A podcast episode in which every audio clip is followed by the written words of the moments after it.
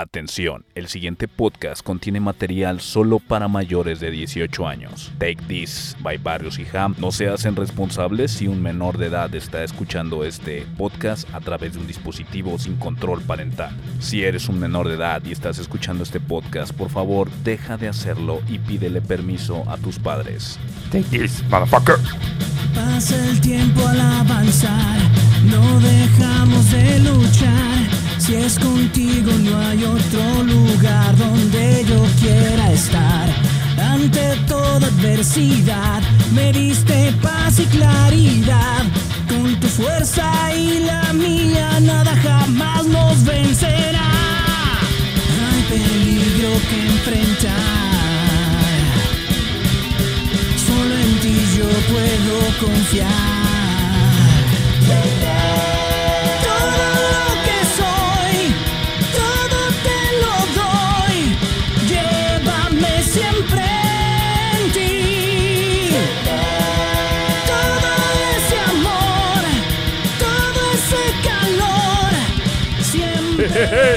Bienvenidos, amiguitos. Bienvenido, Carlitos, que no te había visto. Bi- bienvenidos a Take This Podcast by Barrios Sanjam, porque Barrios es más chingón.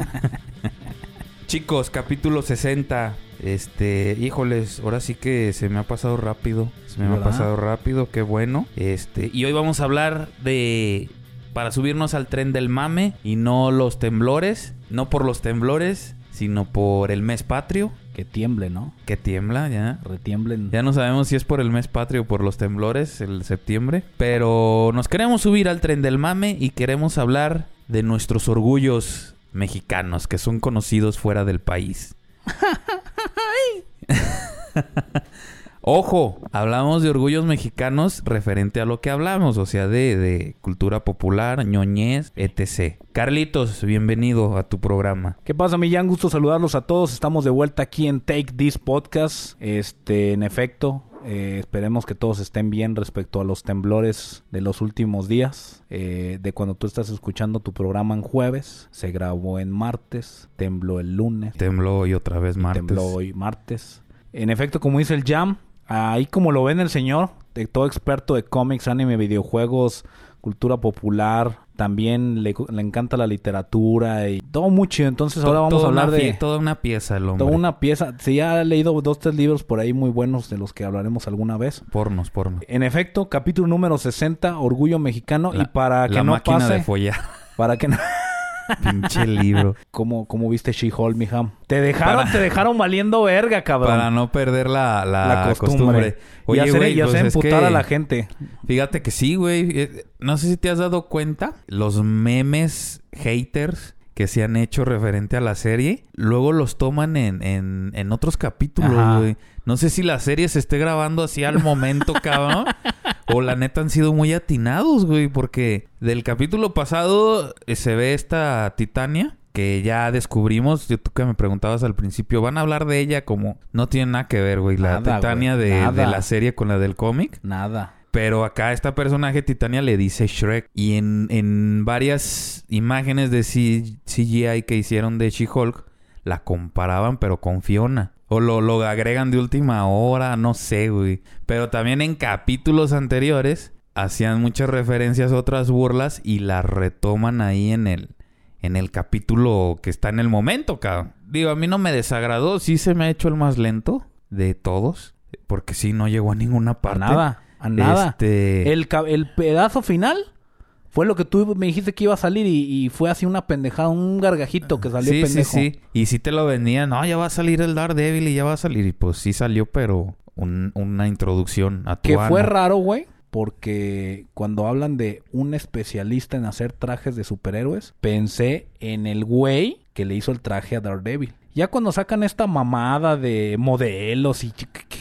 Lo que pasa es que, en- digo, en el otra que era más seria la, la- más seria la serie, acuérdate que el que hacía los trajes, güey, estaba manipulado por el Kimping, nada más le hacía Kimping. Entonces, pues le daba nada más lo, lo muy necesario que para que hiciera el güey. Y no se quería meter en un problema. Y aquí te están demostrando que ya es como una carrera de diseño, cabrón. Muy, Un- muy verga. güey. Sí, sí, sí, muy, muy fresas los diseñadores y entre transexuales y, y puñales, güey. Y entonces, la, la, la mentada de madre que metieron ahí, la burla, la sátira de la marca Avengers o ah, sí, la, mar- la marca pirata de los, de, de Avengers, los o sea, que decía, este, Pinche- haciendo referencia Pinche a que, Hulk morado y eh, a que- chingada. a que sí existe esos... Se parecen, pero ¿sabes a quién vi que le hacían mucha burla? No sé si te acuerdas del laboratorio de Dexter. ¿eh? Y que hacía una parodia Ah, del sí, Thor, de de, Thor y Hulk y, de- del Capitán Am- A esos güeyes se Sí, me no lo había pensado, pero sí se parecen, güey.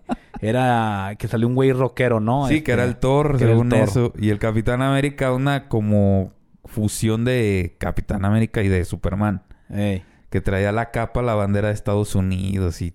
Ah, sí, sí. Pues lo- eso yo más o menos...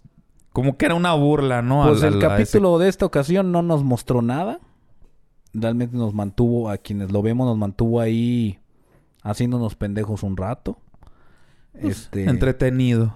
tocaron el tema que también ya lo habíamos mencionado, como tú dices, la ropa, que la hacía ver toda X. Y no, ni siquiera nos mostraron la puta ropa, cabrón. Pues no, pero ya Todo hicieron, giró en ya torno. hicieron teaser de su traje. Ah, pero ni siquiera el saco ni nada. O sea, eh, yo imagino que ya este jueves veremos una She-Hulk sexy, entre comillas, y a ver qué más nos van presentando. Digo, no perdemos la línea de She-Hulk. Discúlpenos si les molesta que hablemos de She-Hulk al principio del programa, pero... Sí, la, la entrada, el, el entremés antes de Creo que le tocar el podemos tema. dar hasta seguimiento a otras series que vayan saliendo de... Pues ahora el jueves, me parece, o mañana, no recuerdo bien, se presenta la de Diego Luna de Star Wars. ¿Cómo se llama? Ah, ¿Anchor está. o Anchor? No me acuerdo. Andor. Pues vamos comenzando, mi jam, con este capitulazo. Ya se me escucha mejor la voz, ¿eh? Ahí, el oh, mames, la otra vez sí me oía bien. Bien culero. Sí, pues sí. Este, Ay, y a Salvador Zárate, chava. Nos escribió en, en YouTube, nos dijo, quiero que hablen de los juegos de terror, esos que hacen que el asterisco se te haga así chiquito, este, sí lo vamos a hacer. No es mi fuerte, a mí también se me hace chiquito tan solo pensar en ellos. No, pero- sí, platiquemos de eso, es pero interesante. vamos a ver, pero Primo, vamos- ahí para Halloween, para más o Halloween, menos. vamos a dejarlo para... Fecha cercana a Halloween, este, no he visto calendario, pero Pues se va a había, hacer, se había va a hacer. muchos temas que tocar, ¿no? O sea, para mes de Halloween. Va a salir la, la serie de del Hombre Lobo de Marvel. Ok. Que va, ah, va sí, a tener una- un tema así como blanco y negro muy clásico. Lo vi como noticia, más no sé del ah, tema. pues va a salir un, un... Hay un personaje de Marvel que es un hombre lobo. Pero esta serie va a estar adaptada como de terror clásico, güey. Yo de lo que sí les puedo hablar con las manos en la espalda es de zombies. Sin pedos, así amo los zombies, güey. De, de Walking Dead, este, El Amanecer de los Muertos, güey. Eso sí me mama una estación zombie, güey. De lo que quieras, güey. No, no mames. Le damos. Millán, pues por vemos, favor. vemos. Chicos, este, Carlitos, más bien, pregunta, ahorita quién es, o sea, en general, para ti el personaje más influyente mexicano. De lo que hacemos. No, no, de todo, güey. Ah, en general. Yo creo que así que el que está en la cabeza de todos, tanto para los que ni saben mucho del tema como los que sabemos, yo diría que Guillermo el Toro, cabrón. Sí, ¿verdad? Sería el que está ahorita en la, en la mente de todos, güey. Se ha metido en todos lados. De Guadalajara. Ah, específicamente No, no, Guadalajara. no, él es de Guadalajara. Ah, sí es pues. de Guadalajara, pero específicamente en este tema geek, yo diría que este cabrón se ha metido hasta lo más profundo de, de todo. Y a veces es curioso que ves algo y te gusta y le comienzas a escarbar y, ay, estaba Guillermo el Toro, cabrón. Eh. Ni sabía, güey. Digo, me ha pasado, entonces... Digo, lo, lo, lo comento porque a mi punto de vista y hablando con, con gente, con conocidos, amigos, etcétera, los que más tienen en la mente son tres. Ok, Uno es Guillermo del Toro. Eugenio Derbez. No, no, no. El Canelo Ok, y Checo Pérez. Y todos son de aquí, cabrón. los tres de Guadalajara. Bueno, el, el Canelo es de los altos, pero Ok, de sacas- Jalisco, de Jalisco. Exactamente. Entonces, nomás para comentarles que lo más chingón de México sale de, de Órale, Jalisco, de aquí de la Guadalajara. cantera de Jalisco, este, Exactamente. cálele, chéquele. Ahí, este, si nos oyen en el extranjero, pues deberían de visitarnos. Pequeña publicidad al estado. Sí, no estaría mal que se den una vuelta aquí, pasa de todo, este, usted encuentra las tortas ahogadas, tiembla el día que festejamos el día de los temblores. Tenemos creativos mexicanos bien vergas, que bueno, son bien vergas, pero pues afuera, cabrón. Pues es que Aquí- no, no puedes ser este profeta en tu tierra, güey. Pues sí, esa parte está medio culera. Pero bueno, para empezar a tocar tema, hicimos una pequeña investigación porque buscar a todos los cabrones pues es algo que no nos daría tiempo platicarlo, la neta. Yo creo que hay más material y no le buscamos bien. Hay Pienso mucho, yo. hay mucho. pienso que... Yo lo que lo que busqué y lo que te compartí es yo creo que una cuarta parte, güey, de todo lo que quería hablar. Sí, porque vamos muy como enfocados al tema artes visuales y videojuegos, pero tuvimos que descartar música, libros, o sea, literatura, música. Sí, este- no, aquí pa- para hacerlo más recortado, pues ñoñez, ¿no? Sí, güey, puta, de Ñoñez. mexicanos a- se nos iría 10, A- 15 a- programas. Había un artista que voy a mencionar ahorita, este, que hace diseños, eh, este, mezclados de, de cultura prehispánica con cosas tecnológicas actuales, pero no escribe cómics, güey. Entonces, ese güey lo descarté y, y deberían de buscar su arte. ¿A ti que te gustan esas madres? ¿Cómo Es un llama? dios, cabrón. Pues deja, voy para allá, güey. Mira, vamos a hablar de Luis Antonio Delgado, cabrón. El jugador de fútbol. No, güey. Luis Antonio Delgado, güey, joven de la Ciudad de México o chilanguillo, egresado de La Salle, cabrón. Ok. Él tiene 14 años trabajando para la editorial IDW, que es una de las que yo consumo actualmente con, con el tema este de las tortugas ninja. Pero ID IDW, güey, trae mucha, muchas licencias como Transformers, güey, Sonic, este... Thundercats, He-Man, eh, Cazafantasmas, etc, etc, ¿no?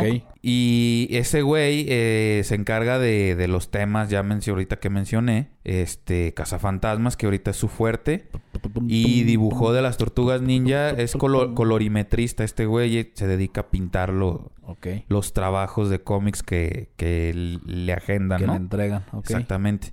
Este cuate dibujó el número uno y el número dos de Last Running de, de las Tortugas Ninja, que ya lo platicamos aquí. Este, el vato este se dedicó a, a- a primero a, a estar dibujando en un periódico, Ok.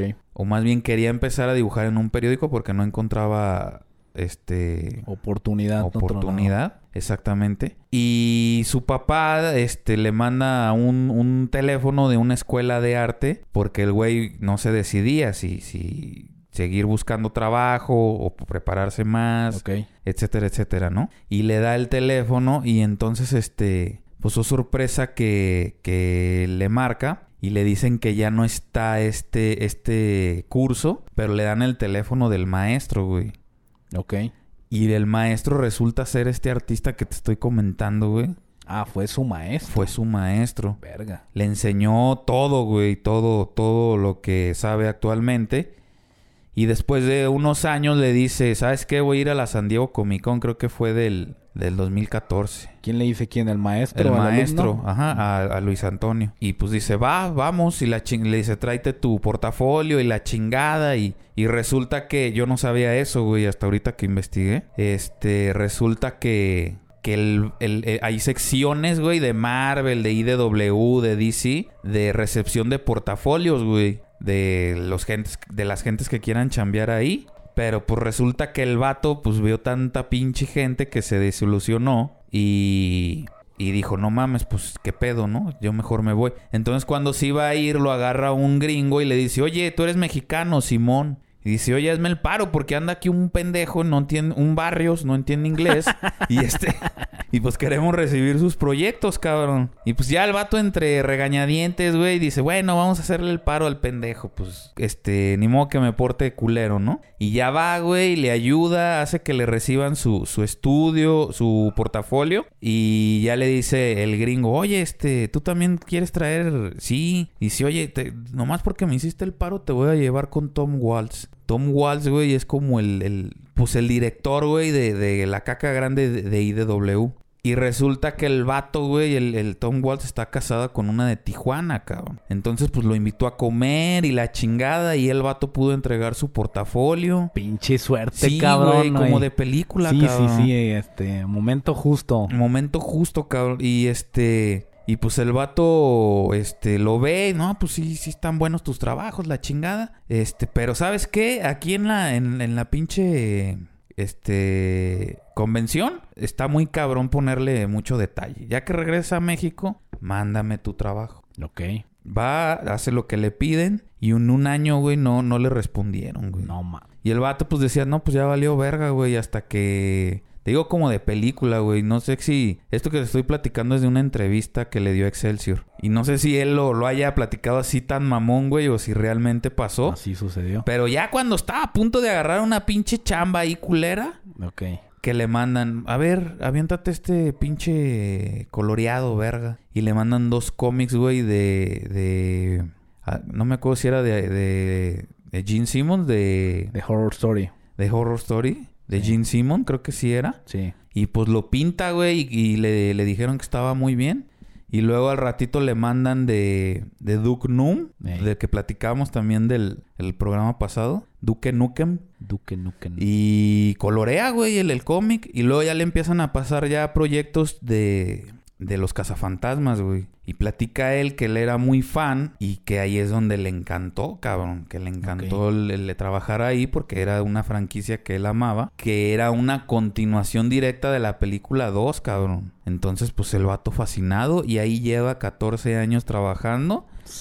También pintó, que, que ahí los tengo, también pintó los crossovers. Son dos crossovers de cinco números cada uno de las tortugas ninja y los cazafantasmas. Y este... Y creo que ahorita... Ah, y el de las tortugas ninja de las Running que, que acabo de comentar. Fue lo que pintó, lo que ha pintado el vato. Junto con a lo mejor uno que otro proyectito que se me está pasando, cabrón. El de Transformers con... con... ¿Sí es este? Sí, sí, sí, ese de- mismo. El de Transformers con Little Pony. Ándale también. Little- ¿Qué pedo con ese, güey? Vende, güey, vende. Ya me di cuenta, güey. Transformers con My Little Pony. Algo que me llamó la atención de este güey, que también cuando empecé a hacer mi investigación, es que el güey eh, es amante, güey, de Karate Kid, güey. Ah, también, sí, sí, sí. Y se hace llamar a sí mismo el sensei del color. Ujú. Porque el güey va al cine, ve la de Karate Kid y sale y dice, yo soy el verdadero Karate Kid, cabrón. Y se mete en ese pinche pedo acá bien cabrón y se empieza a meter en el tema del Miyagi-Do Karate. Se mete a estudiar karate, comienza a involucrarse bien cabrón con ese pedo. Y, y traía el rollo ahí bien atorado. Y yo creo que parte de la influencia del color y todo lo visual. Este... Que es cuando este... Tom Waltz, ¿mencionaste Tom, Tom Waltz? Waltz es el, el de IDW. Dice que lo, lo invitó a ser parte del equipo artístico de la historieta que narra los sucesos de la primera parte de Karate Kid, que viene siendo Exactamente. el, el Cobra Kai, güey. Que es hasta que él ve el cómic, lo pinta, que es cuando dice, verga, güey, yo ya no soy Karate Kid, yo soy Cobra Kai, cabrón. O sea, ya se, se invierten los papeles. Y ya después sale el tema de la serie. No tiene nada que ver él con que salga la serie. Simplemente fue el colorista de este cómic, que ni sabía yo que había un cómic, de los sucesos continuos de, de Karate Kid, que viene siendo eh, Cobra Kai, ¿no? Está interesante eso. Más aparte, pues todos los, los, los lugares donde ha trabajado, ¿no? Que dice que lo que más ama, como mencionaste, son los cazafantasmas. Los cazafantasmas Los dice que adora, son su sí. wow, cabrón. No, pues yo también los adoraría, güey.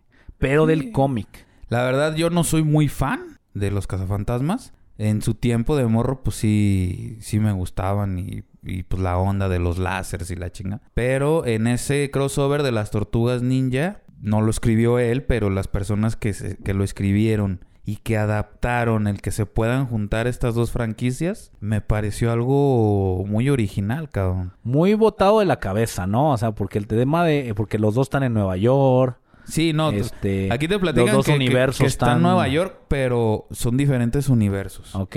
Y un enemigo de las tortugas ninja que matan se vuelve un fantasma Ok. y se puede trasladar al, Al otro, otro universo. universo. Y entonces como están buscando a este güey, las tortugas ninja, este, Se traspasan. logran hacer un, un, un portal para seguirlo y conocen a, a estos sujetos. Que estaba viendo las ilustraciones, güey. Hablamos de versión 1 eh, Cazafantasmas, la versión 2 de los Cazafantasmas, la versión 3 de los... O sea, todo lo que ha habido, este güey los ha Coloreado. coloreado güey. Toda la línea de los cazafantasmas él se lo ha aventado. En estos cabrón. 14 años. Está cabrón, güey. Pues, ¿Qué no sabe ese güey? Ah, qué chido, güey. Qué chida chamba, güey. sí, no, ya este, ese güey podría hacer su propio take this de cazafantasmas, güey.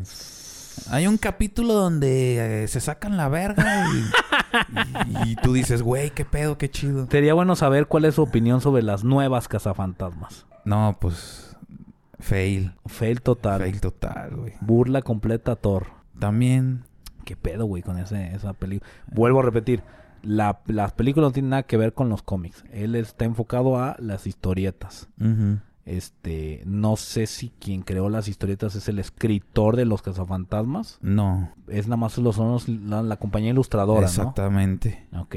Ah, va, va. Sí, sí, sí. Pero qué chido, ¿no? Qué orgullo mexicano. Orgullo güey. mexicano, Orgullo Ciudad de México. que- Creo que de Catepec. Que Luis Antonio Delgado, este, nacido aquí en la tierra.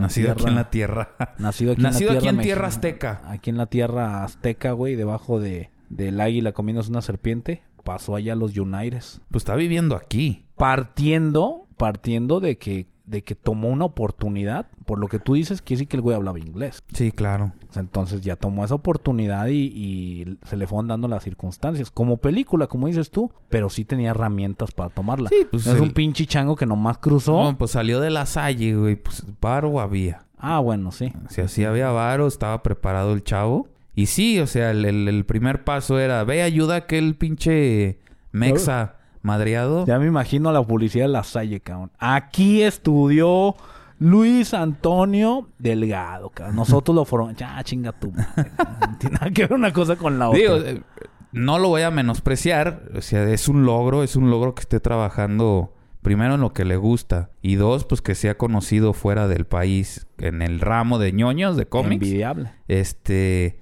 Pero pues hubiera sido un Checo Pérez, se hubiera pasado eso que estás diciendo. Sí, sí, exactamente. Aquí estudió ese hijo de puta. Ya ves que a nosotros nos pasaba, güey, que veías las transmisiones del Atlas, güey, y decía el, el perro Bermúdez. Ahí va, este...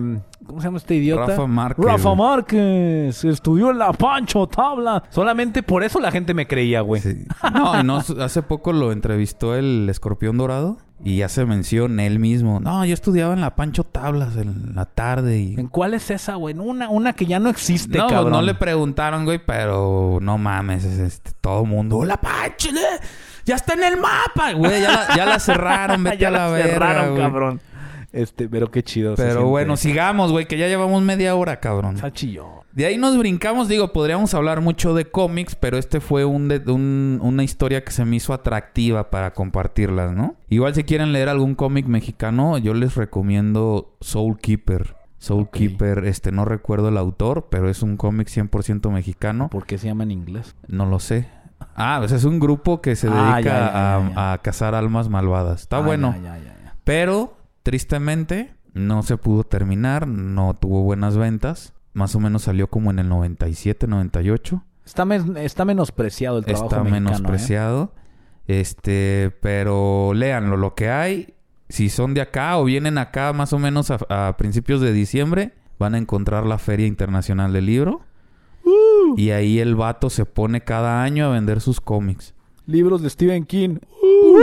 Pero bueno, sigamos. Cine y animación. Pues no podíamos irnos sin mencionar a, a don Guillermo del Toro, cabrón. Don Guillermo del Toro, güey, nacido Guada- en Guadalajara. Hijo de padres este, españoles. Guadalupe Gómez, actriz. Y Federico del Toro Torres, negociante de compraventa de automóviles usados. Este... Muy católico. Muy católico su hogar. Él no creo que tanto A él no, él no. El hogar es muy católico. el hogar. Entonces todos sus hobbies y todas sus, sus ondas que traía en su cabeza chocaban mucho con, con la religión que le querían traumas enseñar. creados por la religión católica. Efectivamente. Pues bueno, Guillermo estudió en el Centro de Investigación y Estudios Cinematográficos de la Universidad de Guadalajara. Este, pues como comentaba, fue muy creativo desde chico, dibujaba mucho. Este, en sueños lúcidos él platicaba y juraba y perjuraba que veía un fauno, güey. Güey, yo supe lo que es un fauno hasta los 20 años, cabrón. ¿De que viste la película o...? ¿La- ¿El laberinto del fauno? Sí, claro, sí la he visto muchas Pero no, veces. pero ¿supiste que era un fauno hasta que viste la película? No, o- güey, o sea, ya cuando salió Narnia, Ok. había faunos y ahí los conocí, no güey. seas mamón, güey. ¿Por qué no los conocías antes? Pues nunca me había topado en alguna lectura o algo una, un- una, una criatura llamada fauna, güey. ¿No fauna. llevaste historia del arte griego, cabrón? No, güey. Estudié lo mismo que tú. ¿Llevamos eso? Eh, llevamos la historia del arte, cabrón. Digo, de ¿Pero historia griego? griega, güey. Sí, pero no hablaba de faunos, güey. Hablaba de la historia de- del, oh, sí, del de- país. de- del... ¿Cómo se llama? Este... Hablamos de Zeus, hablamos de los dioses, güey. Ahí vienen los putos faunos. pero donde decía, este es un fauno. Yo no me acuerdo. Sí lo han de haber mencionado. Pues yo no me acuerdo, güey. El chiste es que este chico Guillermo, Memín, Memín Pingüín, este también decía que salía este fauno de, atrás de, de un reloj que tenía y que monstruos paseaban por debajo de una alfombra verde que tenía. Fíjate. Yo creo que ¿Tú el vato tenía pedos, ¿Tú ¿no? qué crees, güey? ¿Que realmente lo imaginaba o que sí los veía, cabrón? Híjoles, qué, qué fuerte pregunta. Si, si vas a los pinches este, videos conspirativos, dicen que sí hay duendes, cabrón.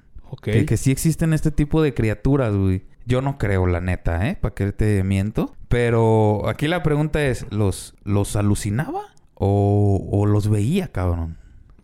Qué curioso, ¿no? Yo pienso que a lo mejor sí los veía, pienso yo, ¿no? Que sí los veía como un tipo de esquizofrenia, sin, sin- sin ofender al, a- al al caballero. artista, al artista. Pero, y pienso yo que a lo mejor su autoterapia era plasmarlos, güey. Sí, porque aquí es lo que, lo que Los platica. plasmas y ya, se van. Es lo que platica. yo. Si ustedes me dejan en paz y me dejan ir al baño, yo los, este, los voy a dibujar y los voy a mostrar. No, ya, desde, ya desde entonces pagando impuestos, cabrón. Exactamente. Entonces, pues, prácticamente, pues a eso es lo que ha dedicado su vida Guillermo del Toro, ¿no? A plasmar sus creaciones, sus monstruitos. A plasmar su mente, Ah, cabrón. exactamente. Qué cabrón está eso. Entonces, este, a Del Toro siempre le ha gustado el género fantástico, todo el mundo lo sabe, su, pues desde niño lo estaba mostrando. Y no Este, todo es sagrado de la gente, ¿eh? No, No, pues- todo es sagrado de la gente. O sea, sí hace cosas increíbles, bien locas, pero no eh, todo es esa es sagrado la pregunta que te iba a hacer, güey. ¿Guillermo del Toro es un genio o está sobrevalorado? Yo pienso que está sobrevalorado, güey. Yo creo lo mismo, papi.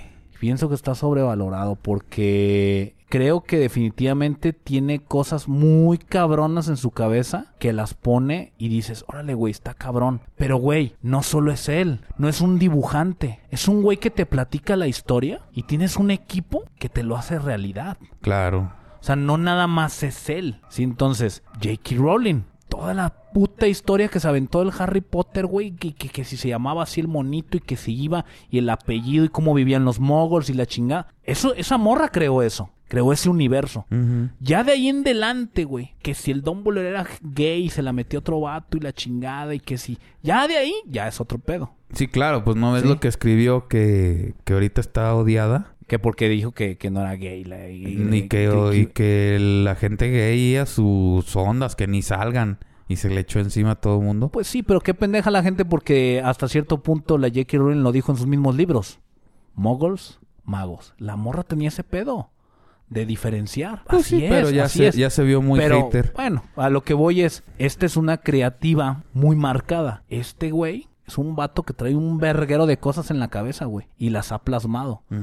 Me queda claro, güey, y lo tengo que decir, en la mayoría de sus proyectos, donde está él, hay un punto de calidad muy bueno. O sea, No, lo y, escuchas y- y, y es hay innegable calidad. que es un genio y que su trabajo y, y sus películas han marcado Sí, un, sí, sí. un antes y un después. Pero a lo que voy yo con sobrevalorado es que... No mames, Del Toro se sacó un moco, cabrón. Este... Exhíbanlo, cabrón. Ajá. No, güey, porque también todas sus películas No todas no son buenas. Entonces, Yo te lo dije, no, no es de todo. Te lo digo, no soy ese tipo de persona que antes de ver una película investiga a los actores, investiga a los directores. No soy, güey, soy más bien el contrario. Veo una película, me gusta y investigo quién la hizo. Y te lo juro que me he llegado a, a llevar sorpresas, güey. ¿Cómo que esta pinche película verguera la hizo del toro, cabrón? ¿Cómo que esta película tan chida? O sea, está cabrón, güey. Sí, y eso yo creo que influye mucho, como tú dices, en...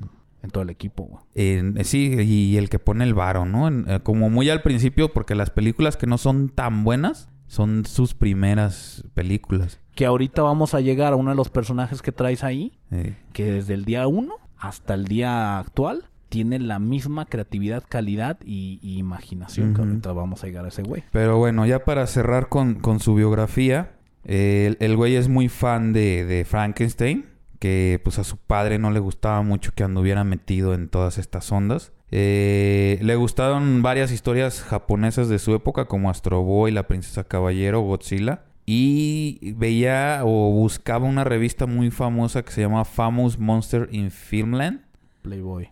y Playboy. Por esta revista, él decide a, a aprender inglés, así como el Barrios, Uh, y poder leerla, saber qué le está diciendo la revista. yes, of course. Y en esa misma revista, güey, conoce un- una sustancia que se llama nitrocelulosa, con el cual era la que se usaba en aquel entonces para simular cicatrices Ah, o heridas muy profundas. Y ya sabiendo usar esta madre, pues este asustaba a las niñeras o a sus- hasta a sus padres, güey, de, de que se había puesto un vergazo o mamadas así. O sea que, pues una fichita al niñito, ¿no? Inquieto, güey. Inquieto, Con déficit de atención seguramente, güey. lo más probable. Que yo te pregunto, güey, pienso, lo he escuchado muchísimo en muchísimos artistas, en general, no importa de qué país son. Que este artista grandioso, increíble, de morro, hacía esto que en su casa no le gustaba. En su casa se lo prohíban, en su casa. Constantemente pasaba eso. Te pregunto a ti, Millán, ya viendo esta historia de gente que en su casa les prohibían ser como ellos querían ser y han logrado tanto, ¿tú permitirías que tu hijo hiciera lo que se le dé a su puta no, gana? pues claro que no. No, Bas- basado en esto, dices, a lo mejor No, mi güey, hijo lo logra. Ya habrá tiempo donde él decida y haga lo que él quiera, cabrón. Ahorita no. Ok, ok. ok, Pero sí. bueno, ahí nos brincamos. No vamos a hablar de todo, sino yo quiero platicar o comentar los, las áreas donde Guillermo del Toro trabajó en, en temas de ñoñez. Échale. Que para empezar, pues este... Blade 2 de Marvel. Ok. Empezaban apenas a sacar así como en serie películas de Marvel. Estamos hablando del 98, cabrón. Y una de las primeras propuestas fue Blade, cabrón. Yo la vi en el cine, la primera. Zapatos grandes que cubrir, ¿eh? Con la que viene. Sí. Para mí. Zapatos Sí. grandes que cubrir. Sí, sí, sí. La Blade 1 pues estuvo buena, este, dominguera. Pero Blade 2, güey.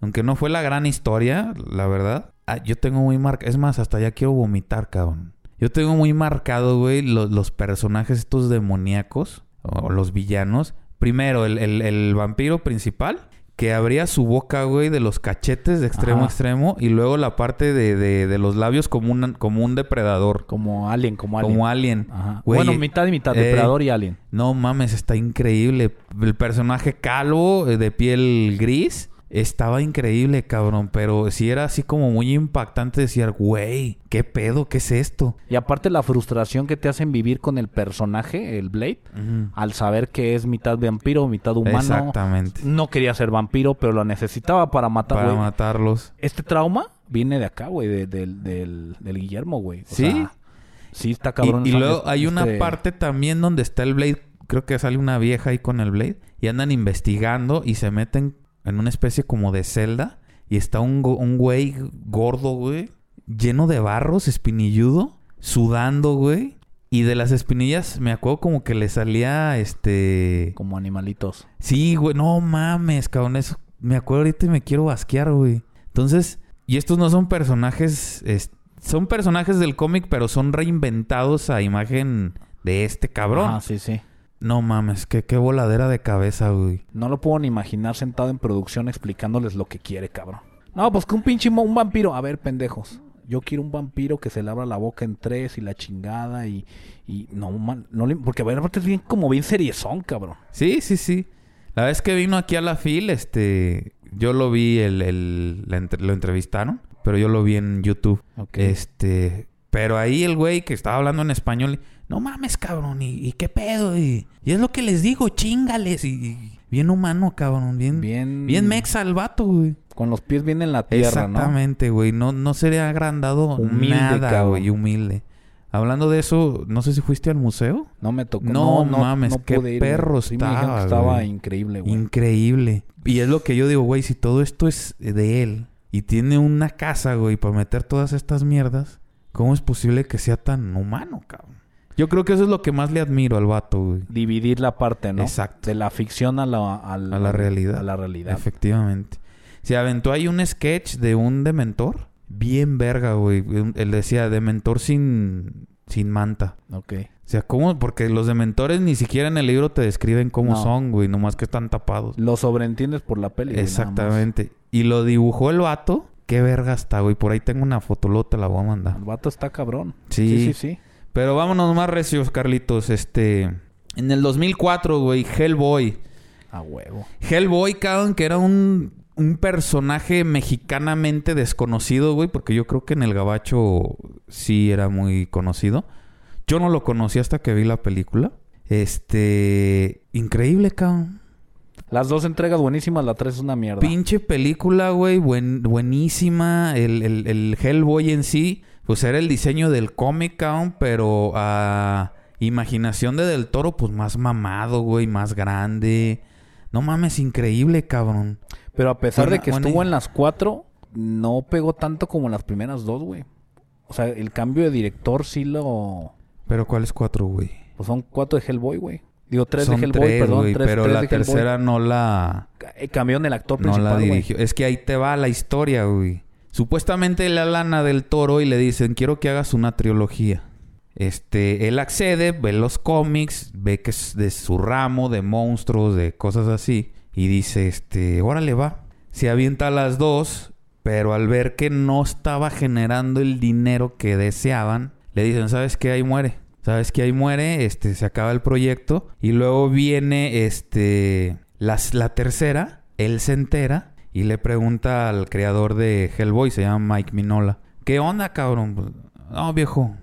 Este, no, ya no vamos a trabajar contigo, cabrón. ¿Por qué? Es que ya tenemos otra, otra idea. Y la idea, pues, era hacer un reinicio de, del- del- la película. Bien idiotas. ¿Y esto por qué? Porque como las de Del Toro no habían vendido, pues querían reiniciarlo y probar suerte de nuevo. Si no es melón, es sandía, ¿verdad? Y meten al actor este de Stranger Things, el, el, el barbón este, el Chopper o Copper, Ajá, güey. Chopper. Pues nada que ver con el otro, güey. No, pues nada que ver, güey. Y lo quisieron hacer más gore, menos ciencia en los, en los diseños de los personajes. Y Lo ahí trataron de hacer más oscuro. más oscuro. Y es lo que me caga a mí del fandom. No mames, cabrón. La de Del Toro estaba más verga. Pinches monstruotes, cabrón. Sí, cabrón, pero cuando debiste apoyar y debiste estar ahí, Te valió verga. no estabas y ahorita estás abriendo el hocico de puras mamadas, Ajá. ¿no? Entonces, esa fue la historia de Hellboy. Pero volviendo, en Hellboy 2, güey, en el 2008, pues continúa la historia de, de este personaje. Este. Que no sé si sepas el origen de, de Hellboy. Pues el origen es como te lo platican de que los nazis lo quisieron traer, ¿no? Eh, o sea, la historia del, de la 1 está muy bien narrada y más que entendible, güey. Es todo el, el inicio, güey. Está Claro. muy bueno. Y te van contando la historia con fotografías. Está muy chido eso. Oye, volviendo, ahorita que me está llegando los flashazos, en el museo, güey, hace Guillermo del Toro, güey, un diseño de Hellboy, pero de niño. Qué verga está también, güey. Porque está la versión bebé, mm, niño, sale en una foto. Adolescente no sale y nada más sale ya adulto. Ya güey. adulto. Y en el mismo museo tenían las pistolotas, güey, también. Bien Bien vergas. vergas, güey. Bien vergas. Pero volviendo acá al Hellboy 2, pues la historia continúa, güey. Están en este... No me acuerdo cómo se llama, pero es una especie de... de, de extensión del gobierno secreta Ajá. para sobrehumanos. Y me, me encanta la película porque esto también fue de mano de, de Del Toro. Cuando entran a la ciudad esta como escondida de las hadas. La de... Ahí sí. No mames, está genial. Genial. Es- esa se- me voló la cabeza, güey. Y no decir, güey, del ángel de la muerte. El, el pinche ángel que tenía bien cabrón. ojos en las alas, güey. Está bien cabrón. Otra de las cosas importantísimas, a mí que la verdad me vuela la cabeza, digo, hay una lista enorme de cosas de las que ha hecho del toro. Sí, Hellboy es de lo más enfocado a los cómics y todo este rodo. Pero digo, también tenemos este lo que viene siendo, por ejemplo, en 1997 me voy para atrás, Mimic, una de las películas que yo fui a ver. Mames, esta película estaba puta deliciosa, güey. este universo en donde eh, utilizaron unas como eh, ¿cómo se llaman estas polillas para acabar con unas cucarachas y o está bien cabrón, eh, muy realista. ¿Qué es lo que te brinca bien cabrón de Guillermo el Toro en el cine? O sea, que lo ves una y otra vez y te pegó y te cambió la vida.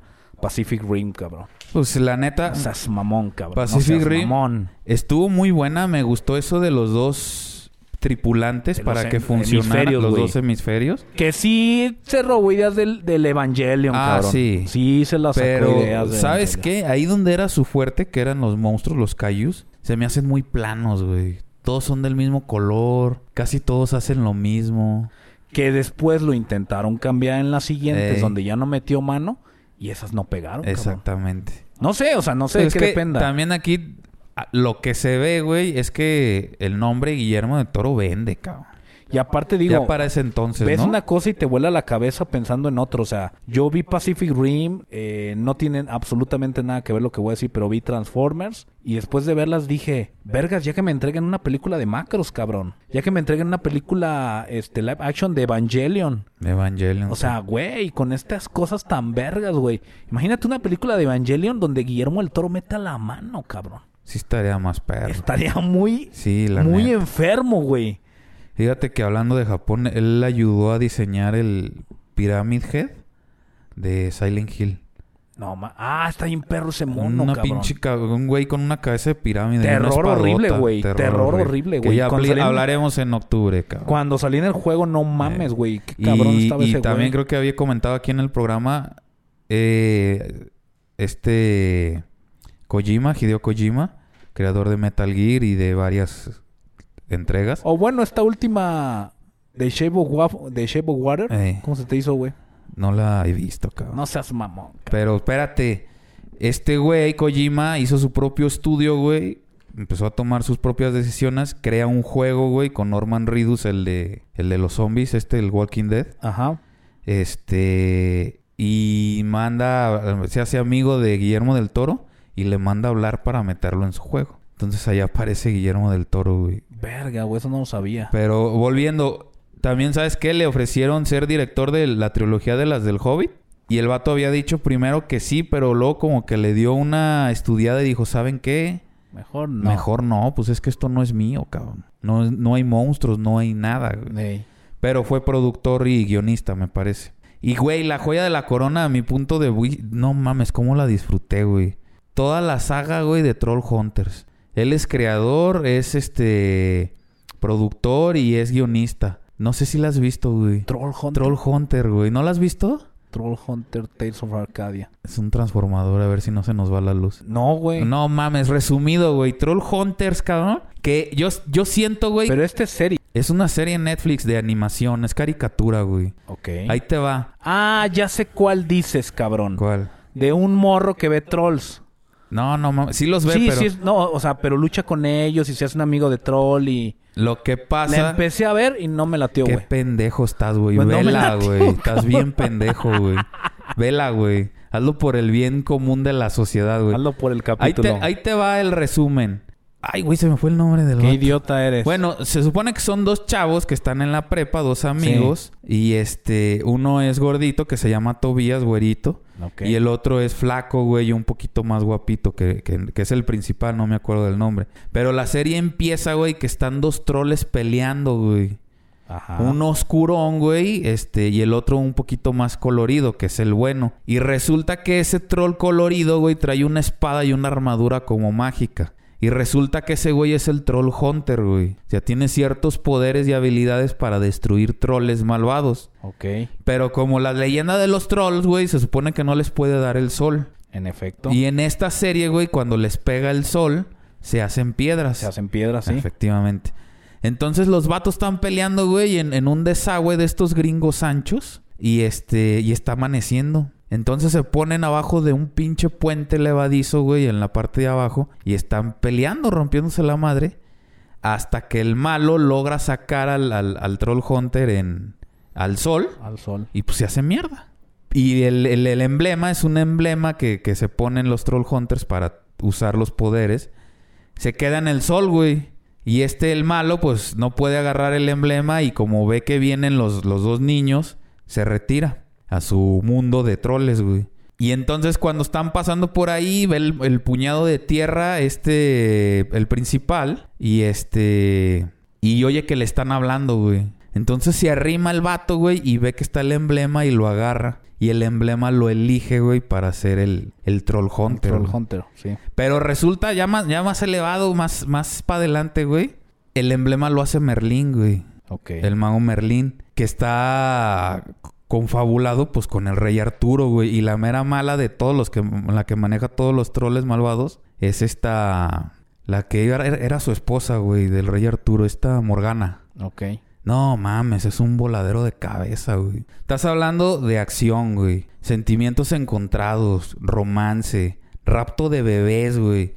Y no creas que raptan al bebé, güey, y lo encuentran en el mismo capítulo. No, tarda como hasta dos temporadas, cabrón. Raptan a la hermana de la novia del héroe y la novia está vuelta loca, güey. Y entonces empieza a aprender hechicería, cabrón. Y dices, güey, ¿qué pedo? Y ahí va el troll hunter, el chavo, a ayudarla a- y se mete al mundo de los troll malvados Ok. para salvar al bebé, güey. Pero como este los bebés los están capturando, mandan trolls metamorfos que se convierten en esos bebés y estos güeyes los héroes se encargan de descubrir quiénes son. No mames, es un serienón, güey. Ya la, la, la gota que sí se vio así medio forzado, pero yo lo acepté porque me gustó mucho la serie. Llegan extraterrestres también, güey. Ok.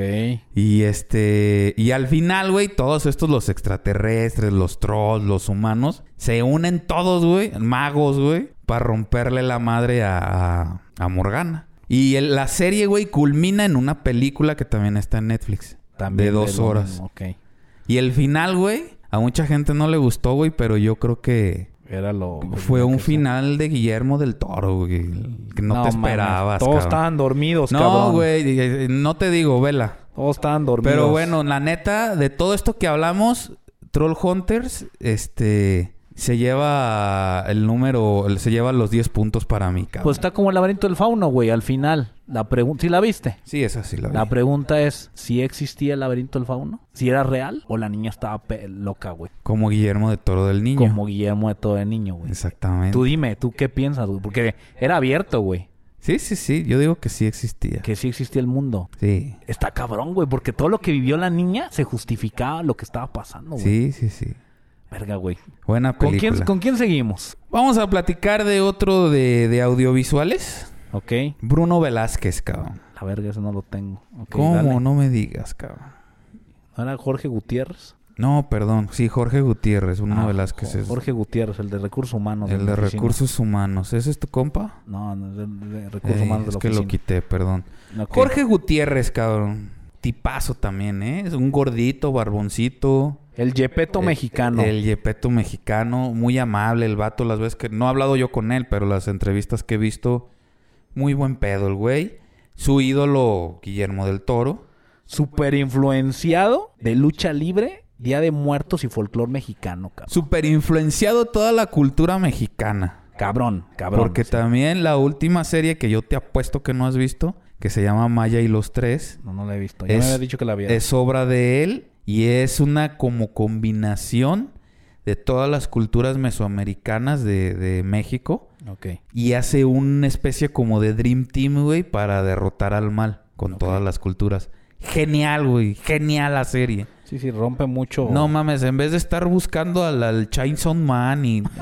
consume esto, güey. Consume Troll Hunters y consume Maya y los tres, güey. Ok. Pero bueno, este cuate es de la Ciudad de México. Este, un animador, pintor, escritor, artista de guion, gráfico y director mexicano. Este cuate asiste, eh, asistió más bien al Instituto de las Artes de California, donde recibió su BFA y su MFA, que son premios en, Ok. En animación experimental. Su primer corto se llama Carmelo, en 3D. ¿Y si lo viste? ¿Sí lo vi? Ok. ¿Bueno o no te gustó? Sí es bueno y se nota a leguas que cuando lo creó iba a ser el... No, no se notaba, más bien conforme vas viendo su trabajo te das cuenta que ahí inició su estilo. Sí, muy peculiar, ¿eh? No mames, bien peculiar. Muy peculiar, muy bueno. personajes, se los menciono, personajes de madera. Eh, Es importante mencionarlo porque a partir de su desarrollo en todo lo que hace, notas estos mismos personajes de madera. Por eso lo, lo llamé el Yapeto mexicano. Personajes con un estilo de arte muy agresivo, muy puntiagudo, muy filoso, con proporciones fuera de lugar. Este, el, que- el que es grande es demasiado grande, el que es pequeño es demasiado pequeño. pequeño. Este, y muchísimo este estilo rebuscado y garigoleado tipo barroco. Muy saturado todo, güey. Este, yo vi el corto y para haber sido el primero, verga, güey. Qué bueno estuvo. Sí se llevó de ca- se lleva de calle a muchos, ¿eh? Sí, para ser el primero en su historia y su primer premio se lleva de calle a muchos. Pues el Emmy del 2001, cabrón. Les platico rapidísimo la historia para que la, la sepan.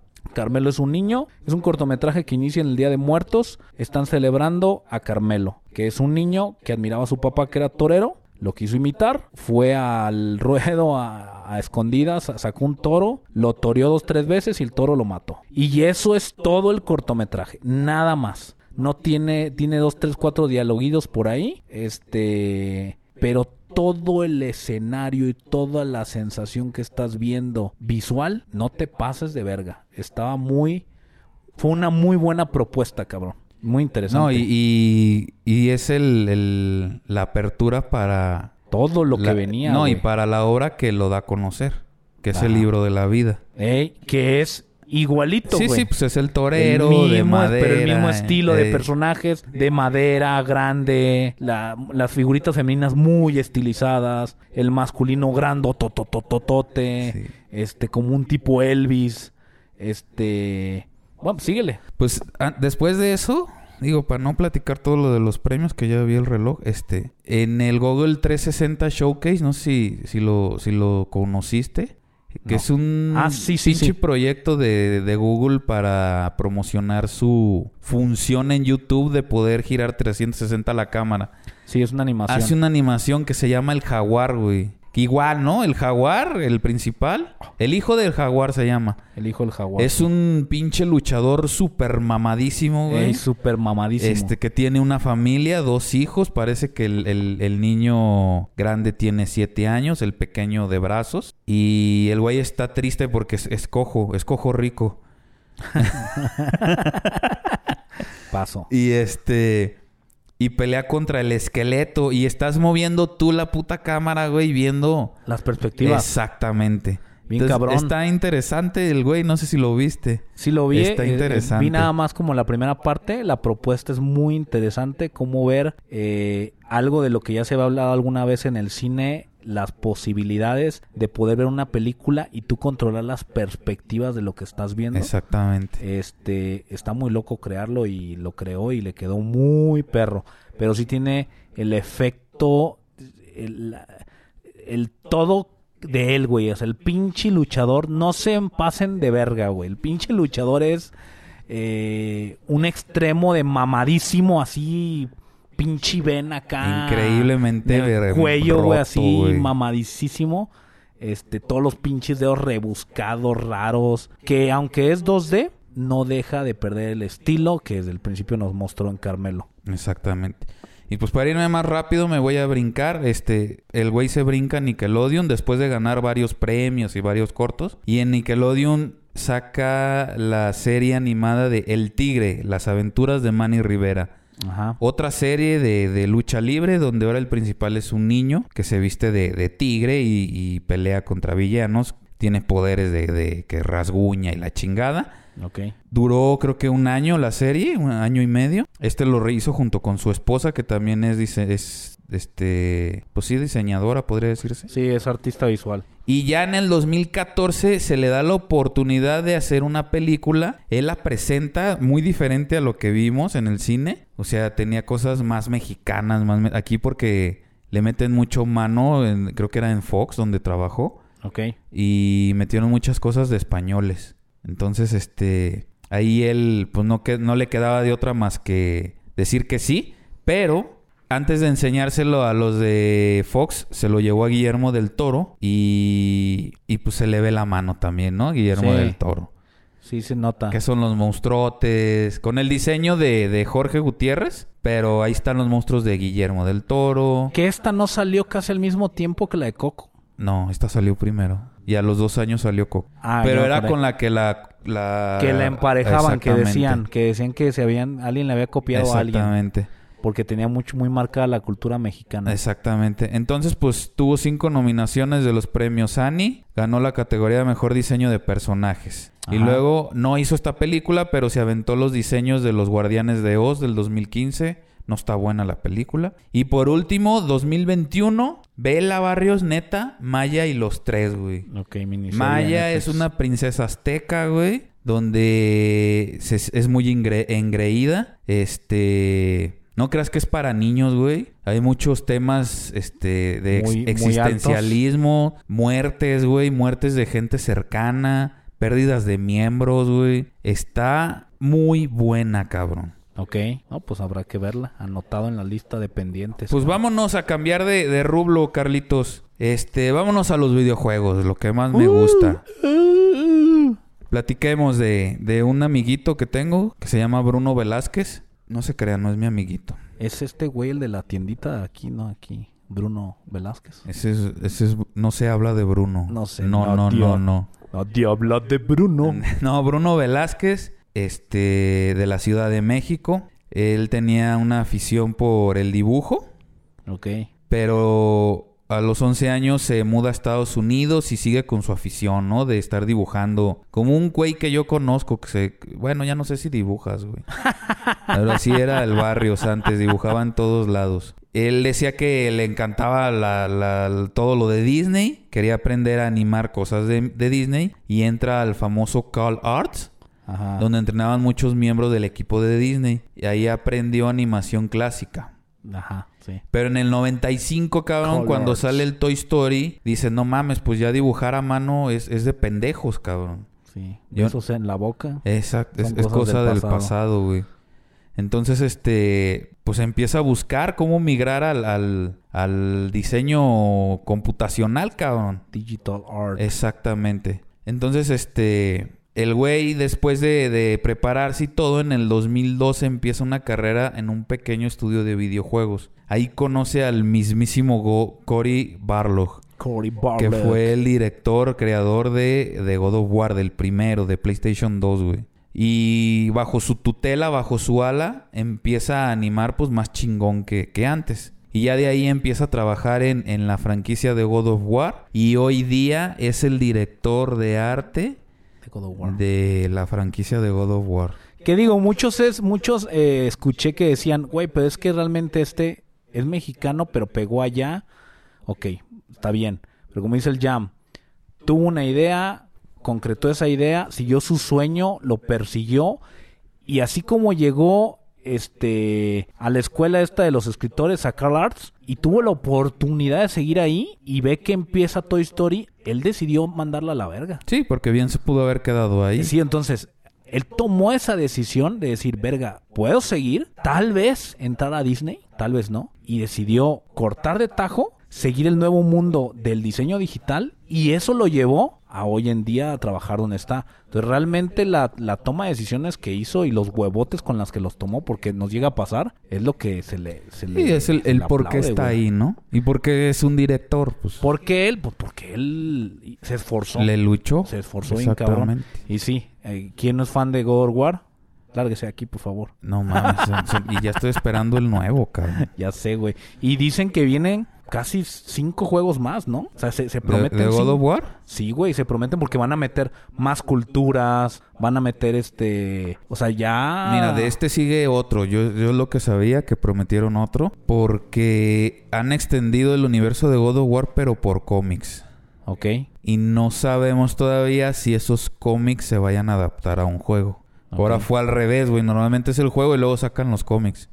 Aquí no, güey. Como no se dan el tiempo de sacar los juegos para contar una historia más amplia, decidieron El pasarlo a argumento cómics. ya se en el cómic. Yo había escuchado que, que se ya tenían prometidas cinco películas, cinco películas, cinco juegos. Va a haber una serie, ¿eh? Cinco Eso sí, juegos. también. También ha habido eso, pero que ya tenían cinco- prometido cinco juegos.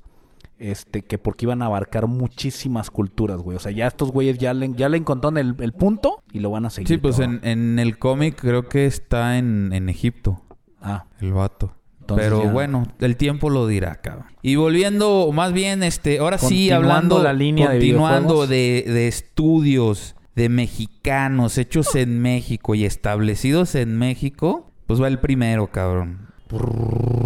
Y el primero es... El estudio Li- Lienzo, cabrón. Liencio Studio. El estudio Lienzo, ubicado en Chihuahua, fue fundado en el 2012, cabrón. Este primero fue para atraer el, el- talento local de ahí de Chihuahua, pero luego empezaron a trabajar en, proyectos pequeños, bajo contratos y la chingada. Y de ahí deciden los, los vatos, este, pues ampliar, ¿no? Güey, ya me enfadé de, de hacer trabajos de contrato. Vamos a hacer un, unos, videojuegos, algo nuestro. Algo ¿no? de casa. Exactamente. Entonces eso lo, lo retoman, lo toman más bien en el 2014, güey. En el 2014, ¿qué pasa, güey? Sacan un videojuego que se llama Hunter's Legacy, Ok. que es un juego de plataformas 2D estilo Metroidvania, este, protagonizado por Iki, que es una gata guerrera. Entonces, este, como todos los Metroidvania, pues ya saben, ¿no? Plataformas, Ajá. conseguir habilidades para acceder a nuevos sitios, etc, etc. Al juego le fue bien, o sea, no, no le fue súper Tiene un guau. arte muy bello. Un arte muy bello y está divertido el juego. Este juego salió el 19 de julio del 2016. Después de ahí quieren hacer algo más... ¿Cómo le podríamos llamar, Profundo. Carlitos? Más profundo, más este... Original, más este... De, de su tierra, más de ellos, ¿no? Y arriesgado. y arriesgado. Y este proyecto se llama Mulaka. Este juego es en 3D, este, y trata de, es un juego de, de aventuras plataforma, y trata sobre la cultura indígena tarahumara, cabrón. Son escenarios del norte de México, que la mayoría pues, son desérticos. Este, y el personaje principal es un chamán de la de esta cultura tarahumara y presenta algunos poderes de semidios, el cual normalmente son transformaciones en un jaguar, no sé si allá había jaguares, creo que no, pero es un jaguar, águilas, güey, este serpientes, Ups. Eh, y los villanos o los enemigos, güey, son demonios de la misma cultura, güey. Híjoles, es, es buen juego, pero sí le falta pulido. Está influenciado por, por Zelda.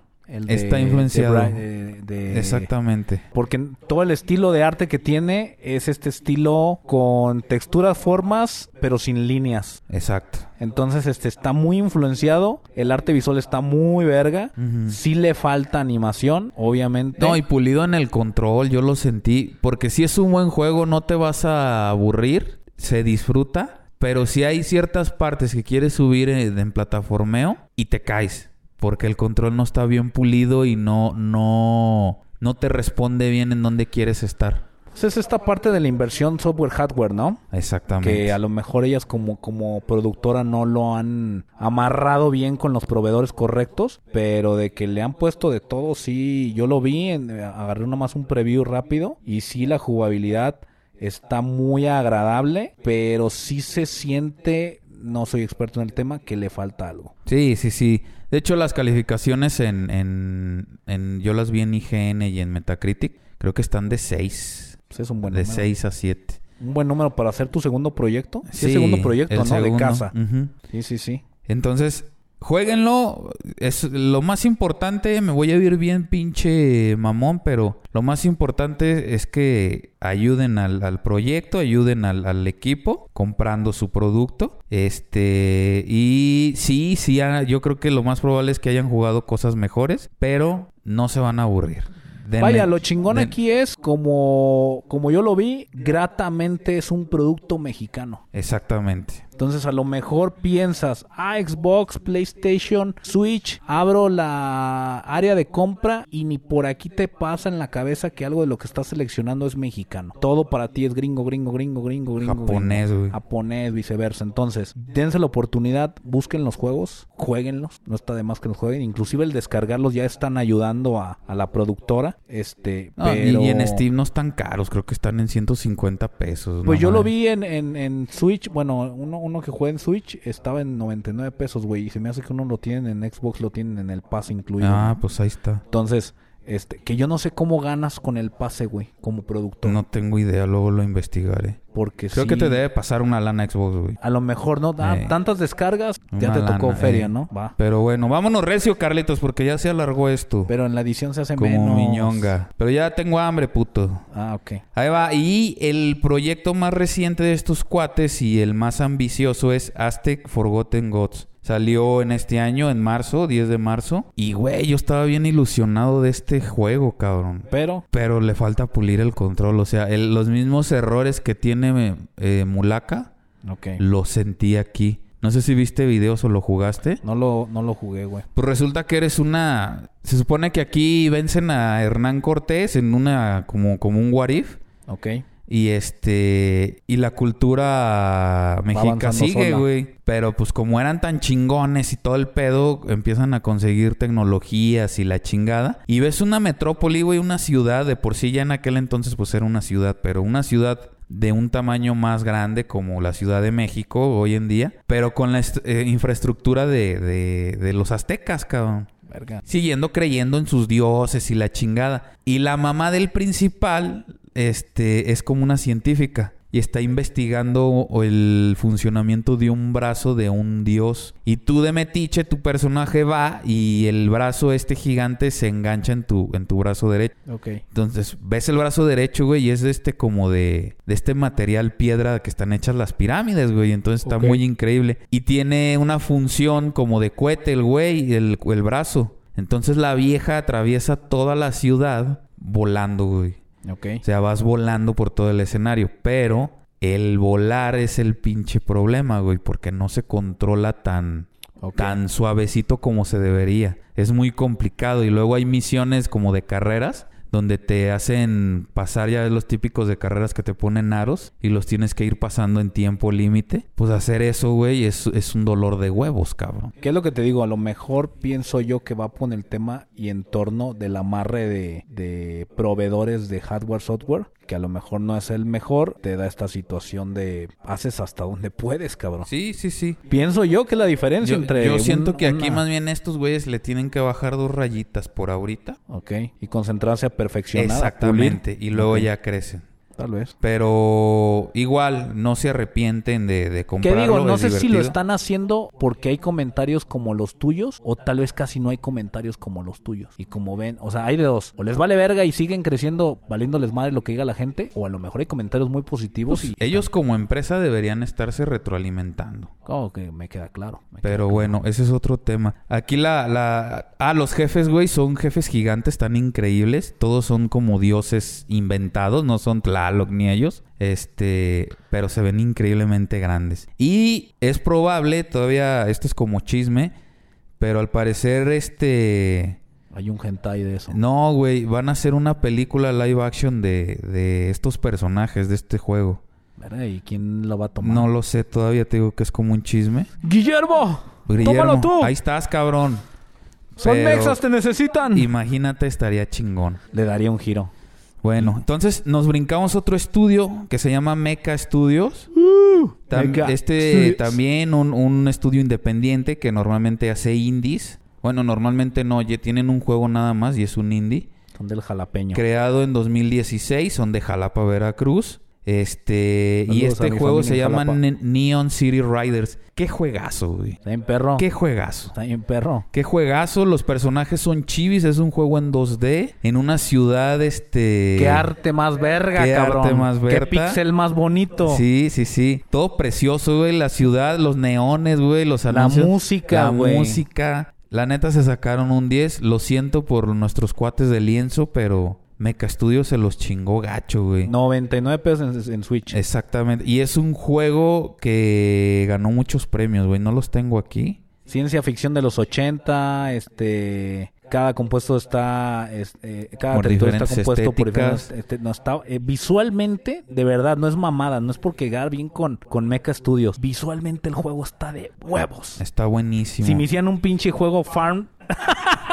Sería más verga. estaría bien rísimo, güey, porque es, tiene este toque ochentero. Es como ver un juego... Es como una Híjoles, combinación, cabrón, de Los Guerreros, la, la película de Ajá, Warriors, Ajá. con, con temas futuristas, güey. Sí, sí, sí. Y el, el- el héroe, pues es un cholo, güey, con una máscara que le anda rompiendo la madre a las bandas, cabrón. A las, a las Sí, demás pero bandas. estéticamente está tan, tan, tan bonito el juego. O sea, realmente los artistas aventaron un 10 ahí, cabrón. No, neta, sí. Y la música está bien perra, güey. Pues cómprenlo, recomendadísimo si te gustan los beat 'em up. Es un juego difícil, ¿eh? Sí, está bien difícil. Es un juego muy difícil, eh, hay que armarse de mucha paciencia, pero Luego, luego agarré como cabrón. dos, tres poderes. Luego, luego agarré como dos, tres poderes. Y yo, ah, vergas. Y ya después, vergas, güey. Me están parando putiza con todo y poderes. sí, no, es un juego de, de- de escapar mucho, porque si no te chingan. sí, está, este, complejo. Salió a la venta el 12 de marzo. Vuelvo a repetir, ganó varios premios. No los tengo aquí a la mano, pero varios premios del, del, del ámbito indie. Y luego nos brincamos a Navegante Entertainment. Creo que estos vatos eran de Puebla, no me acuerdo. Pero este sí es un estudio mucho más pequeño, güey. Porque para poder publicar su juego, se tuvieron que juntar con una publicadora gringa, gringa, perdón, que se llama Seventy Teen. Ok. Este juego, güey, es este. Un Metroidvania también. Visualmente es muy bonito. Visualmente es hermoso, cabrón. Y la música también está La increíble. música está increíble. Los controles son muy fluidos.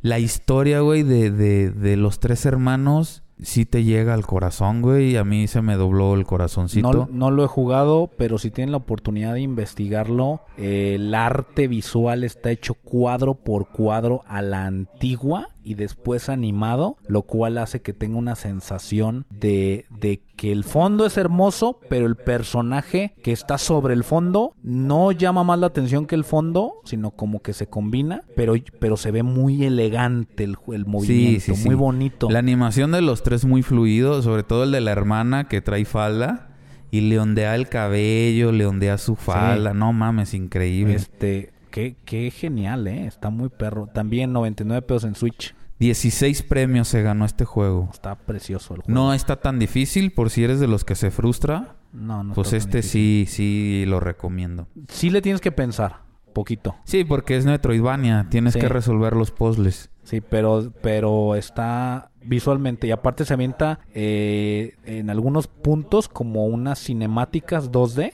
Como, como que te hace pensar, ¿y dónde está esa caricatura, güey? ¿Dónde, Ándale. está ese anim- ¿Dónde está esa animación Sí. para verla, güey? Sí, sí, sí. Y por último, chicos, este... Híjoles, la joya de la, de la corona, güey. Digo, a lo mejor digo eso porque es el que más me gusta, pero... Está Bromio Studios, Bromio. desarrolladores de. Puebla. Estos cuates normalmente desarrollan en, en, en móviles, tanto en Apple como en, en Android. Pero la joya de la corona de ellos, güey, de este estudio, es un juego que se llama Pato Box, cabrón. Así es. Pato Box. Pato Box, güey, el cual eres un, un boxeador con cabeza de pato, güey. En una perspectiva punch out, le llaman. ¿Esto qué me refiero, güey? Que tú estás viendo tu personaje de espaldas De espalda, sí. y golpeas jabs o rectos, ya sea con la mano izquierda o con la, o con la derecha, dependiendo del botón que presiones. A diferencia del punch out, el punch out nada más estaba parado tu mono, esquivabas y golpeabas. Y en Pato Box es un juego de aventura donde puedes moverte por... Aventura y arcade. Arcade. Ajá. Que te puedes mover por varias áreas. Puedes encontrar objetos ocultos golpeando. Rescatas damiselas, güey. Este... Tienes jefes, güey. Que los jefes tienen sus propias mecánicas. Eh, y lo más interesante, ya se había mostrado en Wii varios juegos, pero que es en blanco y negro, cabrón. Eso está bien, cabrón. Y el blanco y negro, a pesar, como dices tú, a pesar de que es difícil, te distingue todo, güey. No, Te das cabrón. cuenta de todo, güey. No, eh, en serio se los digo. El juego de Pato Box, independientemente de lo ya mencionado por el Jam, el blanco y negro, no te pases de verga. Y les voy a decir por qué es difícil. Porque mientras en el color tienes texturas, formas, sombras, este, luz, este, y, y diversificación de, de elementos, aquí no, cabrón. Aquí puedes diferenciar una puerta de otra puerta porque tiene líneas blancas o porque tiene líneas negras o porque tiene un contorno blanco. No, y, porque y- tiene y los fondos son súper entendibles. to- no, El, está todo el ambiente 3D está súper Realmente entendible. fue un esfuerzo que ellos se han de haber roto el cráneo para hacerlo. Está muy cabrón. ¿Y sabes qué es lo más cagado? Que nomás está en Steam y en Y en Switch. Nada más, güey. Nada más, cabrón. Se me hace muy raro. Rarísimo. No sé si no habrán pasado alguna prueba o los vatos simplemente dijeron a la verga, nomás lo voy a poner aquí o tengo un tema con la movilidad. No tengo idea. Sí te voy a ser honesto. Hay un punto en la historia en la que la movilidad del personaje con esta sensación 3D 2D. 3D me refiero que puedes caminar y girar en habitaciones, pero lo que estás viendo es 2D. Ujú. Es bien extraño esa sensación. Es como jugar un tipo Paper Mario. Exacto. Ese es bien chistoso. Pero aparte, que estás haciendo esta jugabilidad en donde el mono no habla, los demás personajes sí te dan diálogos, todo es a base de golpes. Ah, voy a agarrar una llave. La. Exactamente. Voy a usar la llave.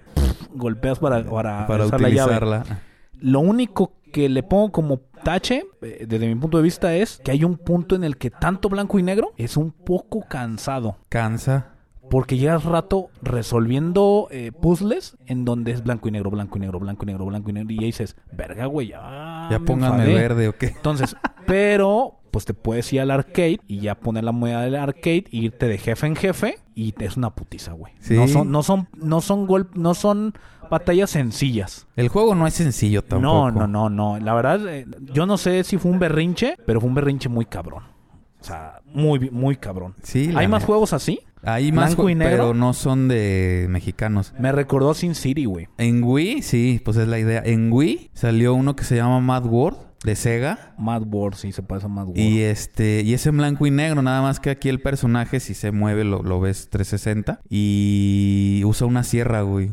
Ok. Y anda matando cabrones con la sierra. Ok. Que salen los chorros de sangre, güey, pero salen negros, cabrón. Tiene también un estilo como cómic. De repente tiene viñetas. Sí, Este... yo lo siento muy original, la neta. Es una propuesta algo diferente, tiene el arte muy bonito. Yo creo que el reto más cabrón, como lo mencioné ya, fue el uso de, de poder hacer atractivo y jugable un blanco y negro, cabrón. Y ¿sabes qué también? Es muy de nicho porque no vendió mucho, ¿eh? Ok. Es muy de nicho el juego, o sea, no es para todos. A mí se me hace muy chingón. No la verdad, está muy padre, la neta. Un aplauso para la productora, para Bromo, porque la verdad, este, mi respeto. Yo creo que para todas las que hemos mencionado, están muy cabronas. Y todos, chavos, todos en México, ¿eh? Todo en México. Todo es en. México. Hecho en México. Sí, cabrón. Dense la oportunidad, chicos, que descárguenlos y jueguenlos, aunque sea un poquito. Antes de cerrar el pinche programa, sí, denle, denle oportunidad. Este, no se ubiques a Suda 51. No. Suda 51 es un japo, un japonés, diseñador y, y, este programador y la chingada, que hace muchos juegos de nicho. O sea, no son juegos que se venden mucho, pero sí tiene muchos juegos muy buenos, güey. Y el chiste a todo esto es que él habló de Pato Box, güey. Y dice que se le hizo una maravilla, cabrón. Que, que, que... ¿Cómo no se le ocurrió a él, cabrón? Por lo mismo de que es muy de nicho, pero es un gran juego. Yo creo que estas son las cosas chingonas que necesitamos, que a veces no, a veces estás pensando tanto en el de enfrente que no estás viendo lo que hay en casa. Y es hasta que los creativos de enfrente lo dicen, te das cuenta, cabrón. Como eso, yo no sé del, que me estás hablando, pero te apuesto que sus seguidores comenzaron a seguir a, a Bromo, cabrón. Sí, y compraron porque fíjate que salió físico el juego, porque estos normalmente no salen en físico. Y ese salió en físico, en primero en Estados Unidos, en Limited Run. Y luego salió un tiraje japonés, güey, con la portada japonesa y la chingada. Mames. Entonces, no he investigado bien ese dato, no les quiero mentir, pero creo que vendió más allá en Japón que en Estados Unidos y aquí. Es como cuando Pato decimos, Box. está muy adelantado para su época. Tenemos aquí productores muy avanzados para su país, cabrón. Sí, la neta. La neta que sí. Sí, sí, sí. Que consumimos mucho de los japos. Y los japos nos consumen a nosotros tan avanzados, güey. Sí, sí, sí. A lo mejor muy oldies nosotros. Tan cabrón, güey. Qué chingón, güey. La neta que sí. Pues vámonos, Carlitos. Qué belleza de programa. Orgullo mexicano. Si nos faltó alguien, si nos faltan artistas, si nos faltan creativos. Y si ustedes lo saben, en lugar de apuntarnos con el dedo mejor, díganos quiénes. Y les Sí. hacemos su, su programa. Con- contribuyan al programa, chicos. Este, síganos en redes sociales a partir de hoy en adelante. Síganos en Spotify, YouTube, síganos en Facebook, síganos en Twitter. Mm, Métanse a YouTube, denle like, campanita arriba, este, vean un programa completito en Spotify. Váyanse hasta la parte superior del podcast donde está la carátula y si les gustó el podcast, denos un rating de 5 estrellas para que nos podamos mover más lejos y podamos llegar a más personas. Este, muchísimas gracias a todos por escucharnos. Delicioso capítulo número 60. Se- han ido rápido, ¿eh? güey? Sí, güey, ahora sí. Ahora sí estamos haciendo la tarea Se han bien. ido rápido. Este. Ya no estás con tus mamás. Hoy no voy a grabar, putote a la verga. Yo soy el Barrios Aquí, Ham. y esto fue Take This. Take this, motherfuckers. ¡Viva México, cabrones! Yeah.